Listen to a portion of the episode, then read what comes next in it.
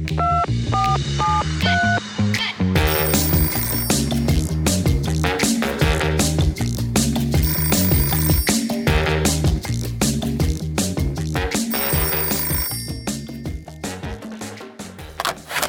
Schatz, wie geht's?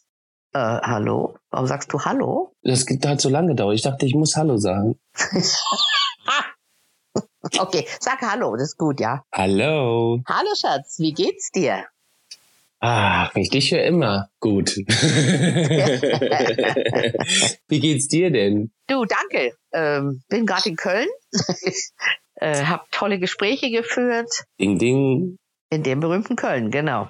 Mhm. Äh, und habe ähm, einen zweistündigen Vortrag aufgenommen für einen Kunden. Äh, Gott sei Dank in einem auf 18 Grad runtergefrostetes Studio. Sabine am Stiel, Eis am Stiel, ja. Ich habe mich warm geredet. Die armen Techniker sind hier erfroren.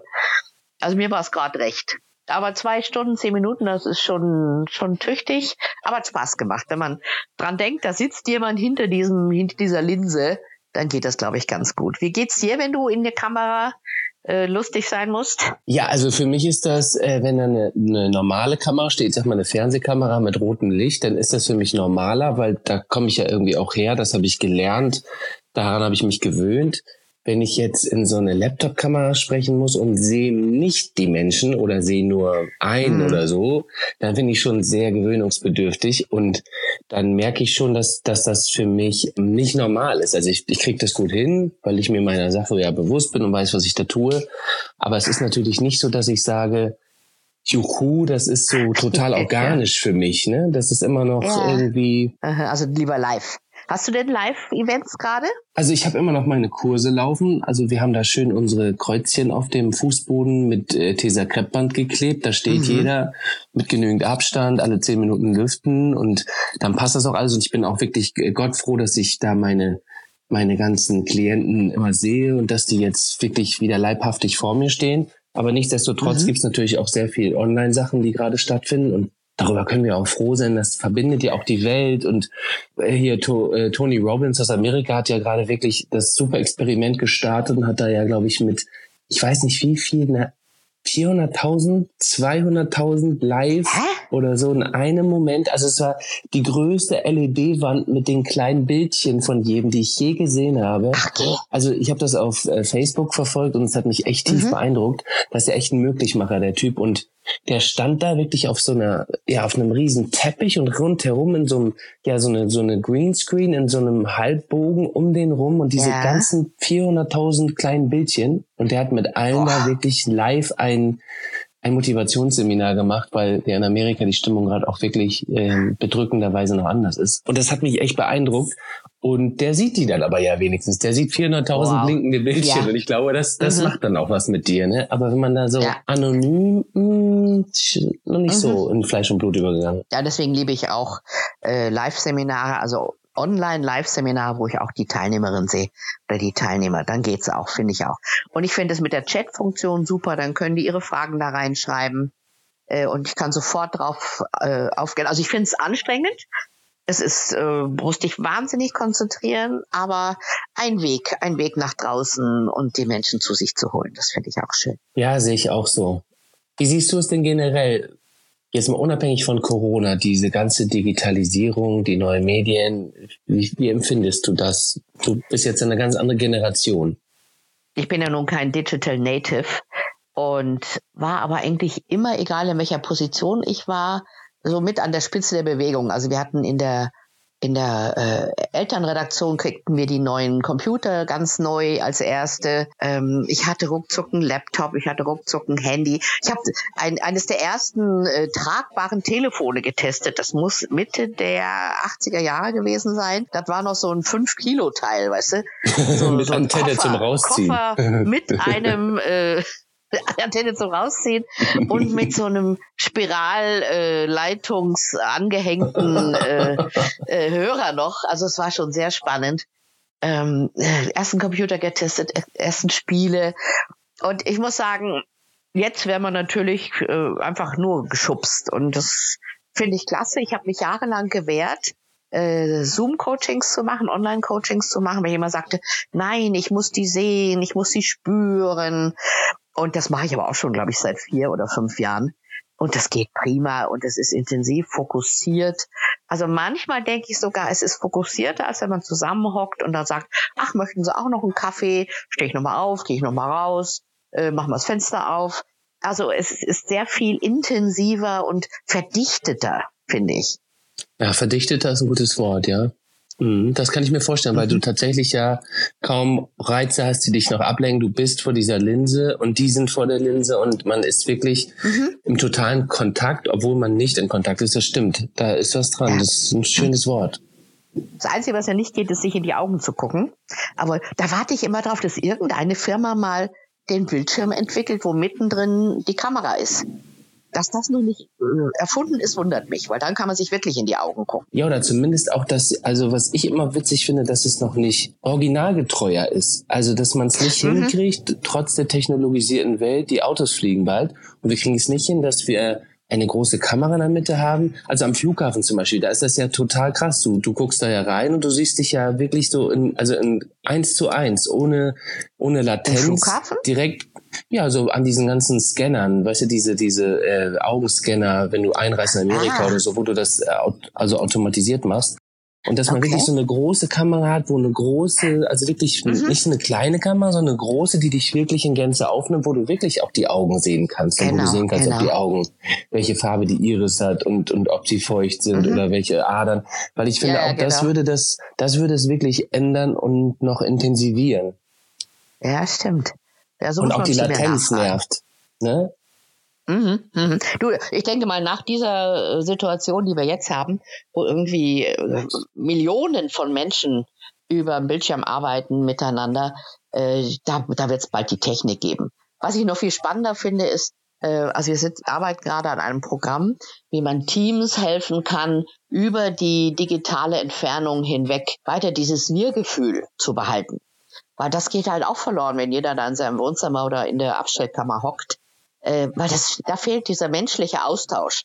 Und ich erarbeite gerade mit jemandem zusammen ein Programm, dass man diesen menschlichen Austausch anregt. Und wir wissen, Flurfunk ist wichtig und Kaffeeautomaten äh, treffen sind wichtig. Und das geht halt verloren, wenn in den Meetings dann immer nur über Sachen gesprochen wird, über Projekte, über Prozesse.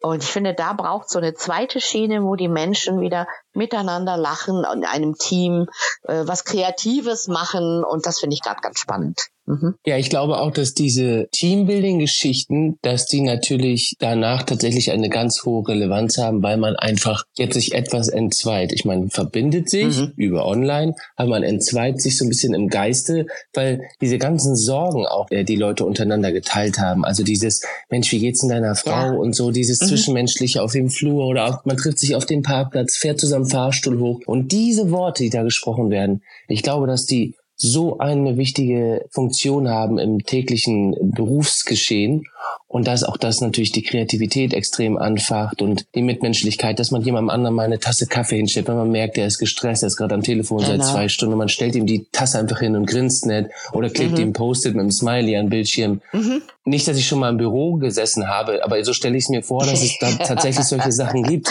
Oder ich weiß, wenn ich oft bei RTL bin, ne, so eine große Cafeteria. Mhm. Eigentlich finden mhm. da die Meetings auch oft statt und auch ähm, die, ja. die Deals finden da statt. Ja, es gab vor Jahren mal eine Studie, das fällt mir gerade dazu ein, ähm, die hat äh, herausgefunden, dass bei ein, vor einer Verkaufsverhandlung in den drei Minuten Smalltalk sich entscheidet, ob äh, das, der Deal gemacht wird oder nicht. Nicht in der Verhandlung selber, da geht es dann mhm. um, um, um, um Cent und Details. Aber das Vertrauen wird halt in der, im Abholen unten am Empfang der gemeinsamen Liftfahrt, äh, dem Hinsetzen, dem Kaffee anbieten, da entscheidet sich, ob ich Vertrauen in den anderen Menschen habe, dass er mich nicht übers Ohr hauen wird. Und das ist genau das, was du sagst. Das bestätigt das. Mhm. Glaub, ja, glaube ich sofort, dass man das auch wirklich äh, empirisch beweisen kann. Also ich glaube, mhm. ja. Da gibt's da gibt's überhaupt gar keine Debatte. Und also in der Musikbranche zum Beispiel früher oder in der Fernsehbranche, das ist ja alles wirklich sehr partyorientiert. Ich bin gerade auch sehr gespannt, wie die das da alle machen. Wir in unserer Branche haben das ja schon immer irgendwie jetzt, ja, das, das geht über Mund-zu-Mund-Propaganda. Da, da lief das ja mhm. anders. Und wenn man uns bucht, dann bucht man uns ja oft auch nochmal oder, oder, oder. Aber mhm. so diese wirklich sozialen Kreativbereiche, die haben sich eigentlich auf Partys getroffen, sich da ausgetauscht ja, und da wirklich stimmt. Deals gemacht. Das findet alles nicht statt. Ja, stimmt. Ich war mal mit einem Klienten, einem bekannten Schauspieler, war ich mal auf so einer Auftraggeberparty, weil er eben wissen wollte, wie er sich da benimmt, also wie er sich aufführt. Und das war hochspannend.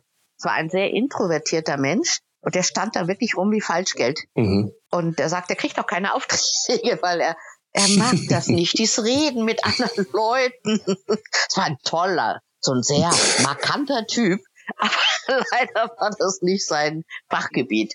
Und dann haben wir so ein, ja, so ein bisschen versucht, da was zu verbessern. Aber es war schwierig, gebe ich ehrlich zu. Ja, aber wenn ich mir jetzt vorstelle, das kannst du auch, das kannst du ja wirklich nicht faken. Also du kannst oder nachahmen. Du kannst jetzt nicht irgendwie ein, ein Zoom-Portal öffnen und sagen so, wir machen jetzt eine, eine Party, wo wir uns alle treffen, weil du kannst ja dieses Einzelreden nicht rauspicken. Das geht ja, ja nun mal nicht. Du ja. kannst nur chatten genau. und schreiben ist, wie wir wissen, nicht dasselbe. Mal gucken, ne, wie das weitergeht.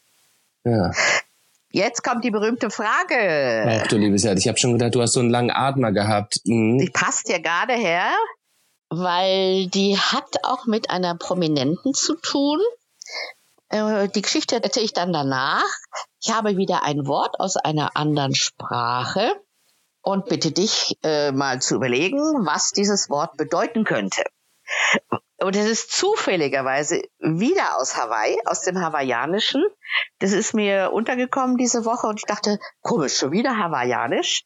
Dann soll es so ja, sein. Ja, echt, du kleine Hula-Hula-Lady, du. Offensichtlich. Ich habe es gesehen in einer, in der Graham Norton Show. Das ist eine ganz tolle äh, englischsprachige Talkshow. Und das Wort sage ich dir jetzt. Ich habe mir das extra gut aufgeschrieben. Also, das Wort heißt Hokialani. Hokialani. Hokialani. Hokia, ich schreibe nochmal auf, so wie ich das denke. Hokialani. Genau. Mhm. Was bedeutet dieses Wort? Schweigen im Wald. Das, das erfährt man ja, selten bei mir. Ja, ich habe dich denken gehört, also da ist schon was passiert im Hirn. Hockjalani, das hat mit einer Prominenten zu tun. Das ist natürlich das, was mich jetzt total äh, außer Kraft setzt hier, weil da kann ich jetzt nicht mal so losballern. Ähm, ja. Was könnte das heißen? Das ist eine Bezeichnung. Man könnte auch sagen, ein, ein also. Eine Bezeichnung für etwas, ja. Eine Bezeichnung. Es könnte, es könnte mhm. eine Bezeichnung sein, man könnte auch sagen, es ist eine Bezeichnung. Ja, dieser Tipp war sehr hilfreich. Vielen Dank, Frau Askedorf. Nimm einfach Bezeichnung, ja. Gut. Das hat mir jetzt unwahrscheinlich geholfen. So, jetzt ähm, gucken wir mal. Also ich würde jetzt mal sagen, ich komme wieder mit meiner Theorie, die ich ja letztes Mal schon hatte. Hawaiianer sind sehr naturverbunden. Jason Momoa, der Aquaman-Darsteller, dem folge ich auf sozialen Netzwerken. Ich finde immer sehr cool. Der engagiert sich sehr viel für Natur, seine Insel, sein Land, sein Volk, seine Kultur. Mhm. Und deshalb glaube ich immer, wenn die Worte so rüberschwappen, müssen die damit zu tun haben, weil wir das von denen echt lernen können. Also heißt das vielleicht sowas wie, wenn du eine Aufgabe hast im Leben, dann musst du sie auch erfüllen. Also so nach dem Motto, das ist dein Grund der Existenz, das ist der Sinn des Lebens, weshalb du hier bist. Mhm. Und das bezeichnet jemand, der das für sich versucht zu erfüllen oder gefunden hat. Hm, schöne Erklärung. Und deshalb vielleicht von einer Prominenten, weil die das vielleicht für sich gefunden hat und sagt, im Hawaiianischen sagt man, das ist mein Hokialani. Ja. Ich kann dir jetzt noch verraten, das ist der eigentliche Name von Nicole Kidman. Ach komm. Die ist nämlich auf Hawaii geboren. Ich dachte, die ist Australierin. Ja, aber die ist auf Hawaii geboren, hat deswegen einen hawaiianischen Namen bekommen, Vornamen. Was? Aber es war schon schön, deine Erklärung. Die ging in die Richtung. Ja. Ich krieg jetzt das mhm. mit Nicole Kidman nicht besser hin. ja, also, die hat mich auch sehr überrascht. Ich wusste das auch nicht. Mhm. Und äh, vielleicht noch ein Hinweis. Ein kleiner Elefant im Zoo von Honolulu trug auch diesen Namen. Jetzt ist die große Quizfrage Was haben Nicole Kidman und ein kleiner Elefant gemeinsam?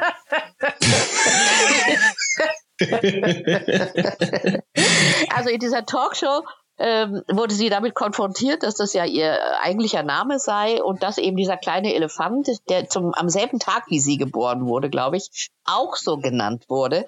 Und das wusste sie nicht. Da war sie auch völlig überrascht.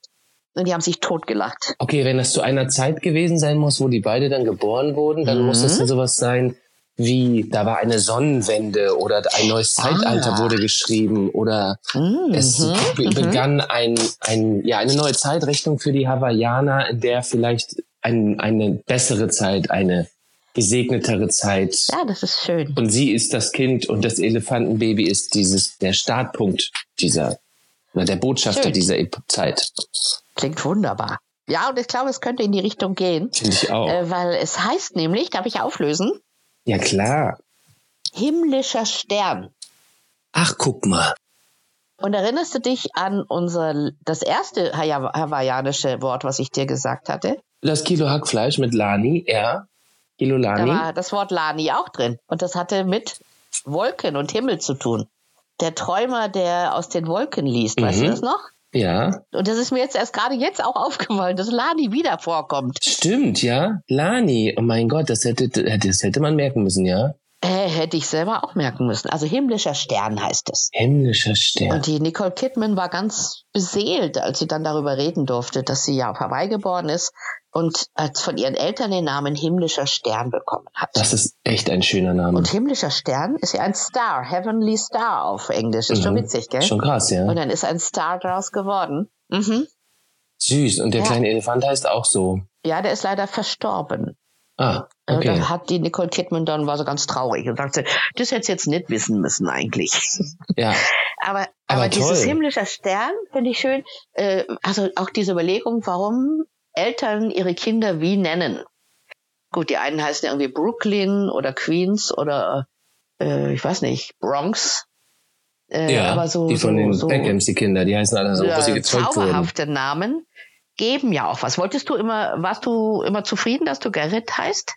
Ich fand den Namen ehrlich gesagt immer ganz cool. Er hat mich da nie beschwert, weil den gibt's nicht oft. Und der ist total international. Ja. Meine ganzen amerikanischen Freunde und internationalen Freunde nennen mich Garrett.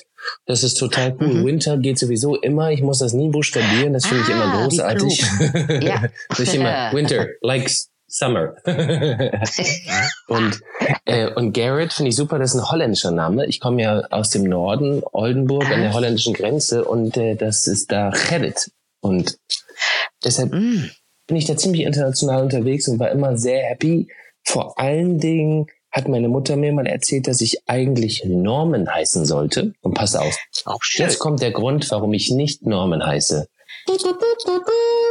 Meine Mutter hat gesagt, ich hatte im Krankenhaus so große Zehen, also Fußzehen, dass sie sich durch meinen Strampler gebohrt haben. Und dann haben die ganzen Krankenschwestern sich immer kaputt gelacht, weil ich so einen großen Onkel hatte, den ich heute nicht mehr habe, witzigerweise. Und dann haben die Krankenschwestern gesagt, das ist so ein, der hat so große Füße, den können sie unmöglich Norman nennen. Der Name ist viel zu filigran, der braucht was Eckigeres. Und dann ist es Gerrit geworden. Norman als filigran finde ich auch spannend. Nee, jetzt ist halt weicher. Also ne? dein großer Onkel hat dich zum Namen gebracht. Ja, genau. Mein großer C, der hat den, hat die Schuld. Aber wie gesagt, der ist heute ganz normal. Also wirklich, ich verstehe überhaupt nicht, was die hier haben. Also Fand ich aber sehr witzig. Ja. Und du mit genau. Sabine? Findest du, wie findest Sabine, du das? Das ist witzig auch. Ich sollte eigentlich Susanne heißen, hat meine, meine Eltern mir erzählt. Und dann war am Tag vor meiner Geburt, war wohl eine Geburtsanzeige im Schaumburger Tagblatt oder in der Schaumburger Zeitung hieß die. Und da war eine kleine Sabine. Wir freuen uns unsere über kleine Sabine. Und dann haben die Sabine gelesen und gesagt, ja, das ist doch noch viel schöner. Und so wurde ich eine Sabine. Und witzig, mein erster Mann ist ja Afrikaner, Eritreer.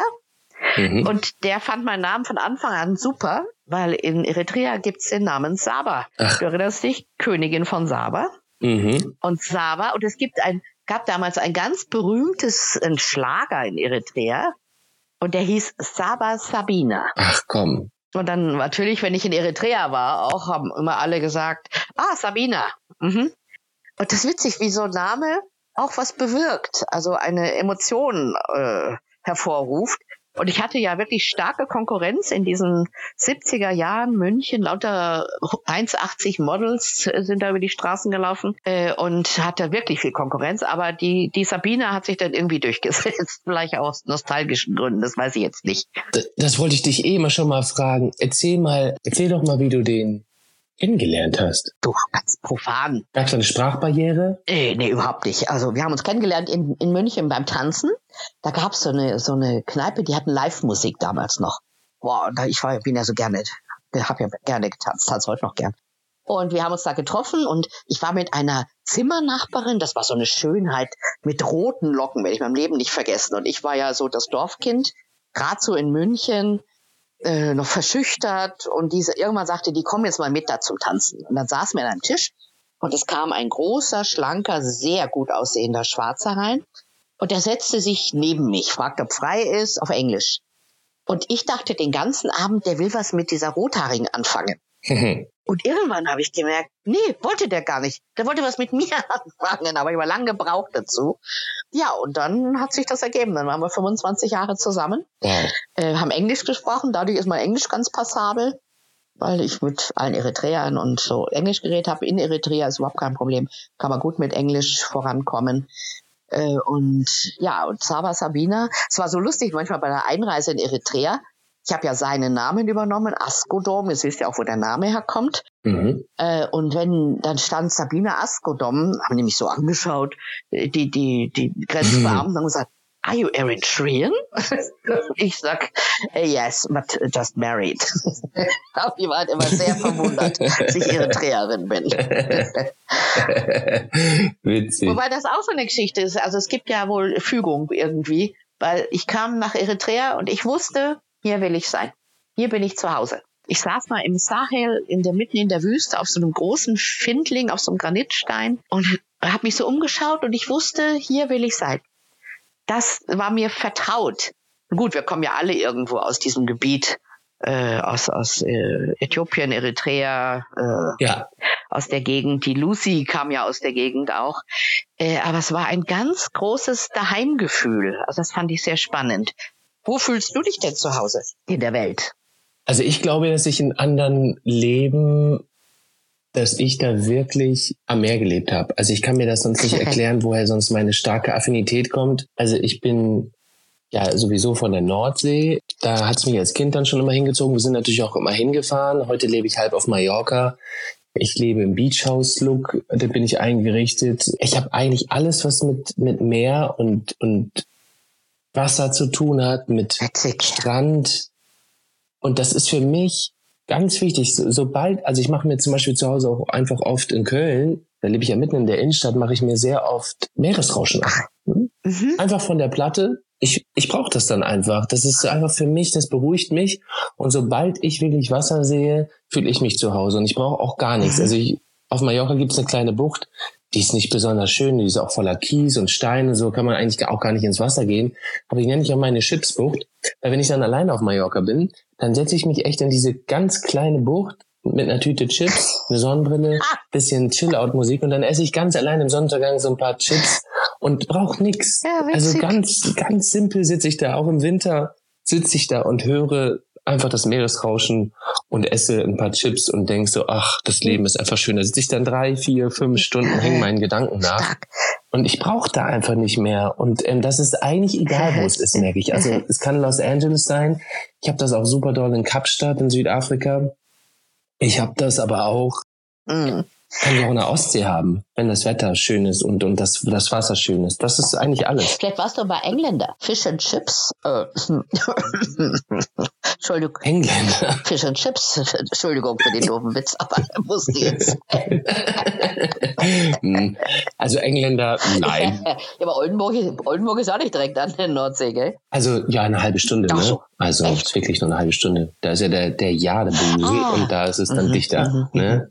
Wilhelmshaven und so, die ganze Ecke, da ist es dann dichter dran. Also bist eigentlich ein Seemann. Ja, aber ansonsten, ja, also ich, ich, das bin ich total. Und das ist witzigerweise nicht an einen bestimmten Ort festgemacht, sondern wirklich nur an dieses Element Aha. ist das geknüpft. Und deshalb leide ich manchmal ein bisschen in, in Deutschland, weil wir ja einfach, klar, wir haben die Nordsee, aber die Nordsee als Kind habe ich immer gesagt, Mann, ey, Mama, ich würde gerne mal was Wasser sehen. Ständig ist das weg. Ich habe das eigentlich fast nie gesehen. Ich habe gehört, da war mal äh. Wasser, ja, aber es war ja immer Ebbe gefühlt, wenn ich da war. Äh.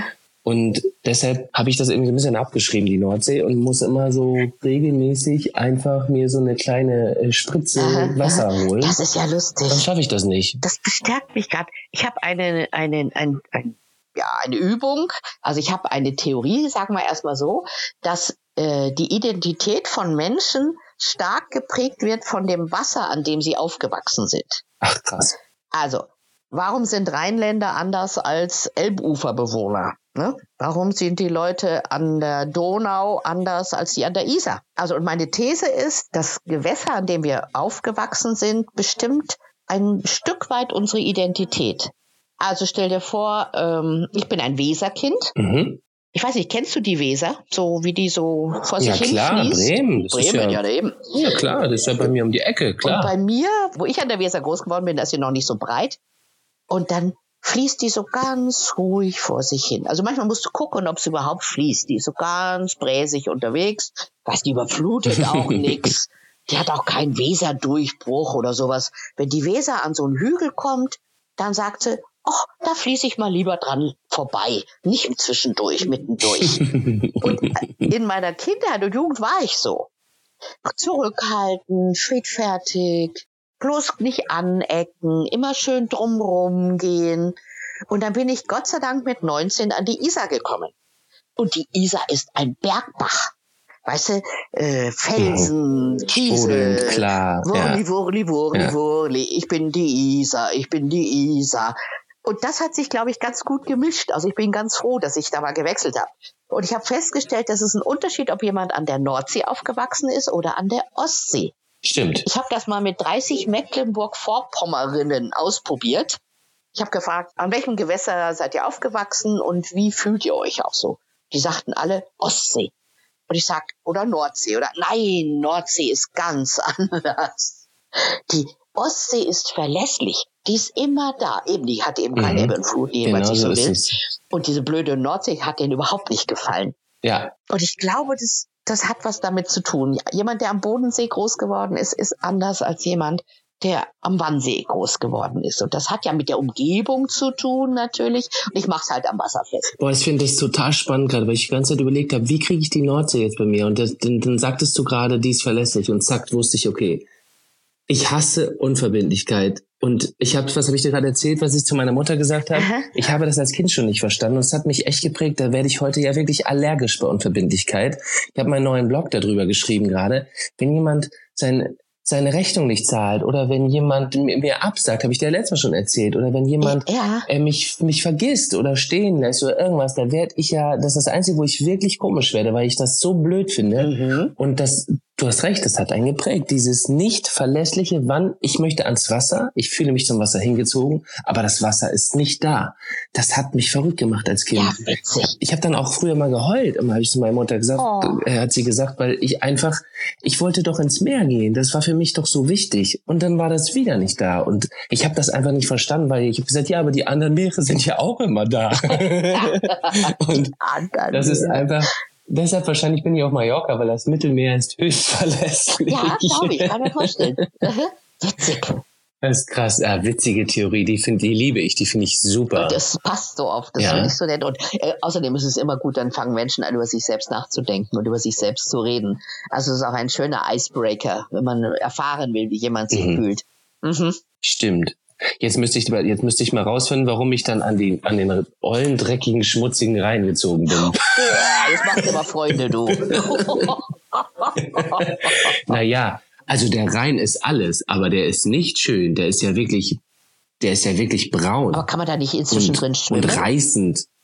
Nein, da darfst du auch gar nicht. Da sind letztes Jahr wieder Leute ertrunken, weil die nur drei Füße äh, weit reingegangen okay. sind. Also okay, der ist gefährlich. Das, also. da, da darfst du überhaupt nicht rein. Ja, ah. richtig gefährlich, weil der so breit ist, hat er eine wahnsinnige Strömung. Ah, okay. Und der ist ja schmutzig wie sonst was und ist trotzdem schön im Sommer, ne? Aber da, da ist niemand groß, der da irgendwie wirklich baden ah, okay. geht. Also Aha. es gibt so Ausuferpunkte, wo du mal reingehen kannst ein bisschen, weil das da ein bisschen seichter ist und, und äh, ja, wie gesagt. Okay, also so eine Chips Beach gibt es, oder? Es gibt so, glaube ich, Chipsbuchten, aber da bin ich nie, weil ich immer dann doch die richtigen wähle. ja eine Entschuldigung an alle, an alle Rainer, Rainer, Nord, Aufwärts, äh, abwärts. ja. ja. Mhm. Ja, das ist jetzt nicht so der wunderschönste Fluss, aber die Isar finde ich auch toll. Mhm. Aber das finde ich echt einen geilen Gedanken für aha, die Woche, sehr aha. schön. Also sollten uns mal alle Gedanken machen, welche, welche Pfütze uns geprägt hat. Genau.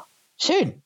Ich glaube, da haben, hast du wieder einen schönen Abschluss gefunden. Aber total. Ja, denken wir drüber nach und erzählen es uns. Ja, Genau, nächste Woche habe ich wieder ein schönes Wort parat und werde dich damit eiskalt überraschen. Hurra, ich fürchte mich. Hab eine ganz gute Woche, mein Lieber. Du auch. Und äh, wir müssen noch einen Termin machen zum Fallschirmspringen. Nur, nur dass das nicht Vergessenheit gerät. Tschüss. Alles Liebe. ciao, ciao. Tschüss.